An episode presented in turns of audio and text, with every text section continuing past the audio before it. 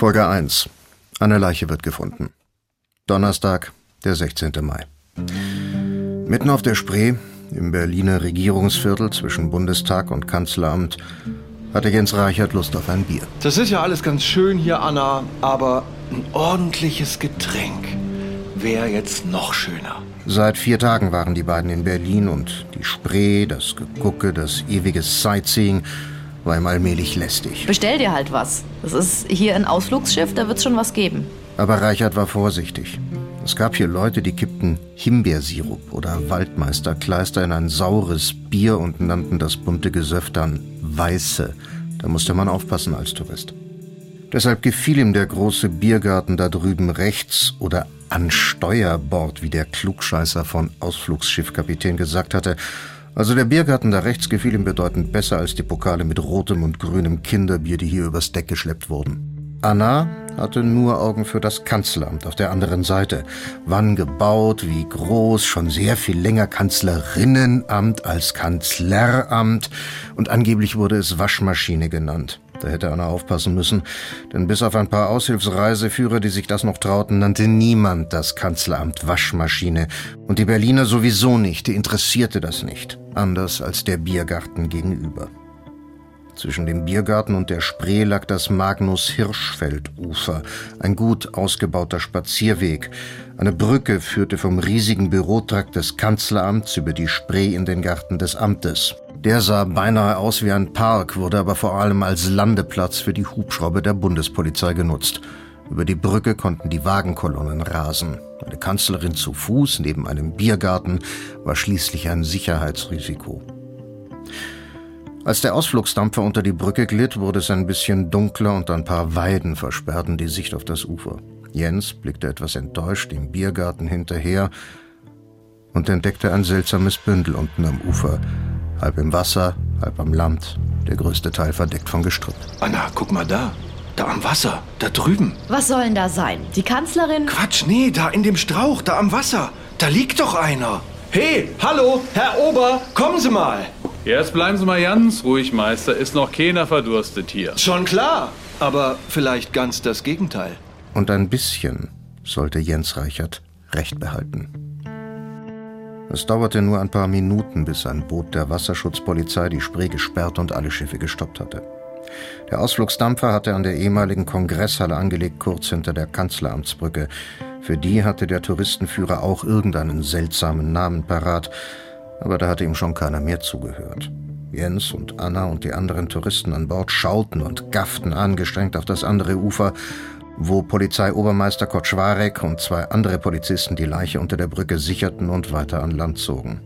Sie versuchten nicht mehr als unbedingt nötig zu verändern. Gleich würde die Kriminalpolizei anrücken und die wollten vor allem Spuren finden und sichern, soweit das bei einer Leiche, die einen oder mehrere Tage lang im Wasser gelegen hatte, noch möglich war. Schon jetzt war klar, dass der Mann, der da halb am Ufer, halb im Wasser lag, nicht unbedingt ertrunken war, aber er war unbedingt tot. Sein Kopf lag im Wasser und war als solcher kaum noch erkennbar. Andrea Henning war nach der Wasserschutzpolizei und vier Streifenbeamten die erste Ermittlerin am Fundort. Henning war Hauptkommissarin beim LKA Berlin, Abteilung 11, Dezernat 11, Delikte am Menschen. Und das hier war ganz klar ein Delikt an einem Menschen. Den Weg und das Ufer hatten die Beamten schon abgesperrt, aber trotzdem waren da eindeutig zu viele Personen unterwegs. So ein elender Mist. Der elende Mist waren erstmal die Personenschützer vom BKA, die hier überall herumschwirrten und im Wege standen. Und das nur deshalb, weil diese eine Leiche sich nun mal vorgenommen hatte, direkt unter der Brücke und vor den Überwachungskameras des Kanzleramtes gefunden zu werden. Also quasi im Vorgarten der Kanzlerin, die mit all dem natürlich nichts zu tun hatte. Sehr wahrscheinlich jedenfalls. Gut, schön, Kollegen. Sie haben alles gesehen, Sie haben uns sehr geholfen. Sie können uns jetzt aber einfach auch mal unsere Arbeit machen lassen. Die BKA-Leute zogen ab und waren froh darüber. Die Leiche mit dem verstümmelten Kopf war kein schöner Anblick. Hennings Kollege, Kommissar Lukas Reiter, konnte sich noch keine Todesursache vorstellen. Kann einer so vermöbelt werden? Mit einer Eisenstange oder sowas ähnlichem? Nee, nee. Der ist bestimmt in der Schiffsschraube geraten. Benno Kotschwarek von der Wasserschutzpolizei kannte sich aus mit Schiffsschrauben und mit Körperteilen, die da reingeraten waren. Hier ist so ein irrer Verkehr. Ja, ein Touridampfer nach dem anderen, auch nachts. Wenn einer rumtreibt, halb tot oder besoffen, Und erwischt's den halt irgendwann mal. Kotschwariks Kollegen hatten den Toten inzwischen aus dem Wasser gezogen. Der Tote war vollständig bekleidet, und wenn man mal versuchte, den verstümmelten Kopf zu ignorieren, war der Körper noch ziemlich intakt. Zu lange im Wasser gelegen, aber alle Gliedmaßen waren noch dran und Anzug und Mantel als solche noch erkennbar. Reiter, guck doch mal, ob der irgendwelche Papiere dabei hat. Dann müssen wir uns nicht mit Zeugen aufrufen oder irgendeinem so Kram rumschlagen. Lukas Reiter war nicht begeistert. Das war er nie, wenn sie eine Leiche nach ein paar Tagen fanden oder wenn sie wie hier im Wasser gelegen hatte. Er war da einfach zu empfindlich, das wusste er auch, und er versuchte das Beste draus zu machen.